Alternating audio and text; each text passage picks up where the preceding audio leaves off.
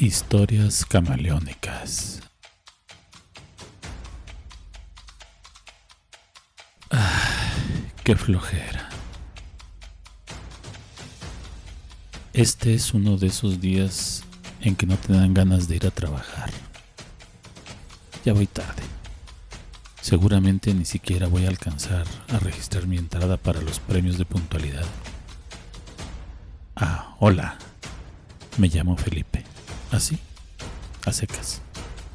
Vendedor de seguros en una compañía que no me genera mucha satisfacción, pero sobrevivo. A ver qué pretexto pongo el día de hoy. Ya me he gastado todos los posibles. El de los congestionamientos, la lluvia, la falta de agua, hasta las llaves perdidas. He matado a tres de mis abuelitos, dos tías y atropellado un perro. Bueno, ese sí fue real. Se atravesó el pobre y ya no pude frenar. Me rompió todo el frente del carro, pero ni cómo detenerme. Eran 15 minutos para la hora. Venía con la fascia colgando y haciendo un horrible ruido raspando el suelo. Llegué directo al mecánico. Revisaron el carro y su diagnóstico casi me infarta. Me iba a costar 20 mil pesos toda la reparación. ¿Cómo ve? ¿Lo deja o qué hacemos? dijo el mecánico. Tuve que dejarlo e irme a pie al trabajo. Afortunadamente estaba solo a dos cuadras. Llegué, como dicen, barrido. No les iba a dar el gusto que me pusieran una falta laboral. Llego a la oficina, dejo mi maletín de trabajo en mi escritorio, lo aviento donde caiga. Es mi espacio, yo ahí, yo mando. Como en mi casa. A veces me dicen, Tienes un pinche desmadre en tu área. No les contesto. Finalmente es mi desmadre. Yo sabré cómo y cuándo lo arreglo. Me siento en mi escritorio y la veo llegar.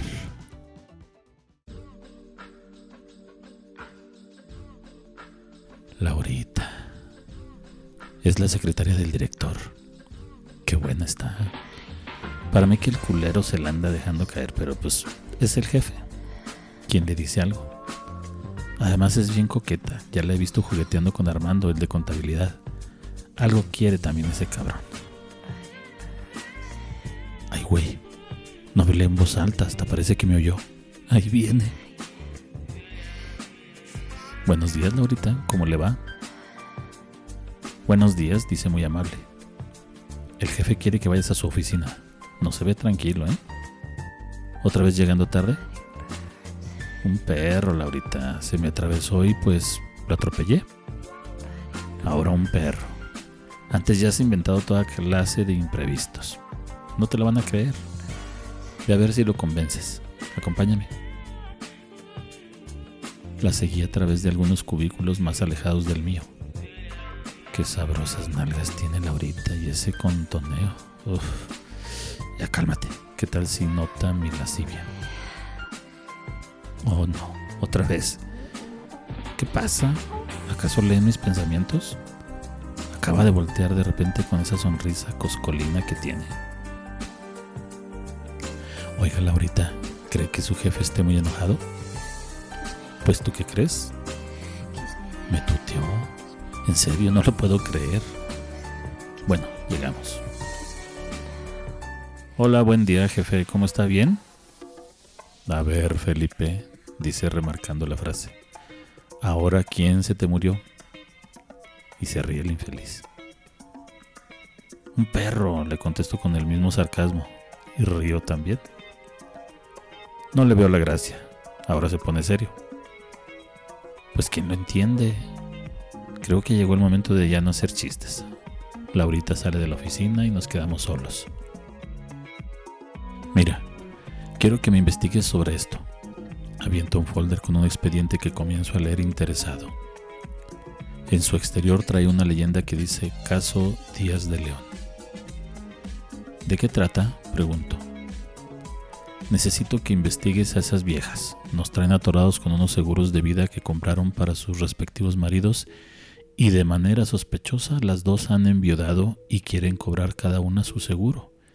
Y ambos están valuados en un millón de pesos cada uno. ¿No crees que es mucha coincidencia? Ándale, lánzate. Ahí está la dirección y toda la información necesaria.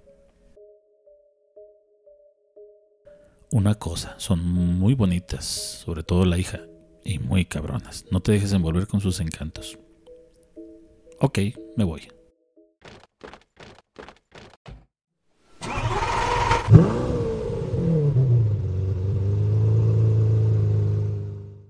Pinche hace. Necesito algo de aire acondicionado. A ver dónde hay buena música. A ver. 98.3 Box Studio. Mm, suena bien. Ese es el tipo de rolas que me encantan. Los Creedence. Qué. Creo que aquí es. A ver si están las señoras. Timbre, timbre, ¿dónde está? Justo aquí. Hola, buen día. Vengo de la aseguradora Diamante por un problemilla con sus pólizas. ¿Me puede recibir? Ahora le abro, permítame, dijo una señora. Gracias por permitirme pasar. Afuera el calor está del infierno. ¿Qué necesita, joven? Mire, voy a ser directo y concreto. Hay una discrepancia con su póliza de seguros de su difunto marido. No es posible que le paguemos la suma asegurada ya que coincide con la póliza de su yerno, bueno, de la póliza que, que, ahora es de su hija. Las dos están aseguradas en la misma fecha y las dos aparecen para cobrarse por el mismo tiempo, ya que sus respectivos maridos fallecieron por la misma fecha en distintas circunstancias. ¿Podrían explicar esa situación? Permítame traerle antes algo de beber. Con este calor no se puede estar así. Gracias, señora. Solo agua, ¿sí? Por favor. Qué amable es su hija, señora. A ver, cuénteme. ¿Cómo fue que los dos maridos de ustedes hayan muerto casi igual? Qué mala suerte, ¿no? Sí, joven, qué desgracia. A mi viejo lo atropellaron haciendo ejercicio y al de mi hija lo quisieron asaltar poco después del sepelio de mi difunto marido. Imagínese cómo nos pegó de fuerte. Ya lo creo.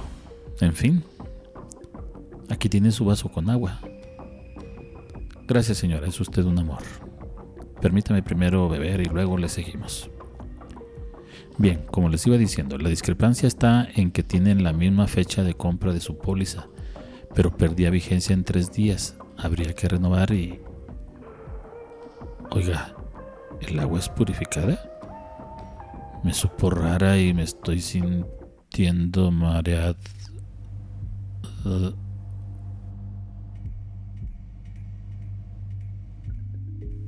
Obscuridad, dolor, sueño,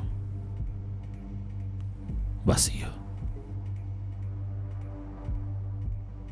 Abro los ojos y veo solo una recámara vacía. Un pequeño foco de 25 watts ilumina el húmedo rectángulo de ladrillo y concreto. Aún está en obra negra. Parece un anexo de la casa principal me molesta hasta ese pequeño haz de luz.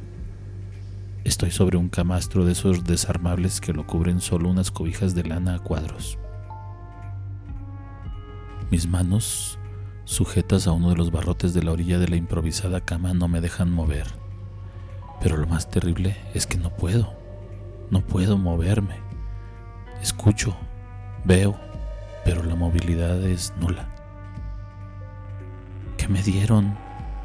No reacciono a nada, pero sigo vivo. Alguien que me ayude. Pero ¿cómo sabe alguien que estoy aquí? Son mis pensamientos los únicos que me acompañan, maldita sea. Alguien viene. Ojalá se compadezcan de mí, yo solo soy un vendedor de seguros. ¿Por qué me hacen esto? Una de las mujeres le comenta a la otra. Parece ser la matriarca. Te dije que no hiciéramos esa tranza, ya ves que no nos la van a permitir cobrar. Tú y tus pendejas ideas. Paciencia, mamá, solo es cuestión de esperar. Si vienen a preguntar por este estúpido, le diremos que se fue y no nos dio más información. Hay ellos que se encarguen de encontrarlo. Las dos mujeres han sostenido esta conversación a los pies de mi camastro, Pero es como si yo no existiera. Ellas siguen con su plan. ¿Cómo pueden hacer eso sabiendo que yo las escucho? ¿Pero estás segura que ya solo falta esto para poder cobrar las pólizas? Le pregunta la mujer de mayor edad. Sí, tú nada más confía. Mañana ya no habrá problema. Señalando hacia mí le comenta a su hija. ¿Y qué vamos a hacer con este imbécil? Pues lo mismo que hicimos con nuestros maridos. Pensé entonces, si fueron ellas quienes mataron a sus maridos por la pura ambición del dinero, ¿en qué mundo vivimos? Han pasado unas horas, pero yo siento que fue un segundo. Aún no comprendo por qué me tiene que pasar esto a mí. Se oye que vienen las dos mujeres discutiendo fuertemente. No alcanzo a escuchar, pero parece que vienen decidiendo quién será la que acabe con mi triste existencia la hija de doña María Luisa Díaz de León, Cristina es su nombre, porta un cuchillo de cocina enorme. No sé lo que pretende, pero ojalá esta inmovilidad también sirva para no sentir dolor. Y si lo tengo, de todos modos no podré gritar. Es inútil. Que sea lo que Dios quiera. Prefiero no ver. ¿Por qué no pasa nada? Ya deberían haberme abierto en canal como a los animales en los rastros públicos. ¿Escucho sirenas de... policía? Creo que sí. Bendito Dios, justo a tiempo. Mientras me desatan y me dan primeros auxilios, llega hasta mi camastro mi patrón que comenta con el comandante al cargo. Gracias jefe, llegamos a tiempo. De no haber sido que se me hizo sospechoso que no regresaba Felipe, ya no lo contamos. Esas señoras siempre me parecieron de poca confianza, y cuando supe de la muerte de los dos maridos y que ellas eran las beneficiarias universales de las pólizas, ya no hubo dudas, solo quise desenmascararlas. Ahora sí, después de escuchar eso, creo que lo único que me queda es dedicarme a otra actividad. Ya lo he decidido.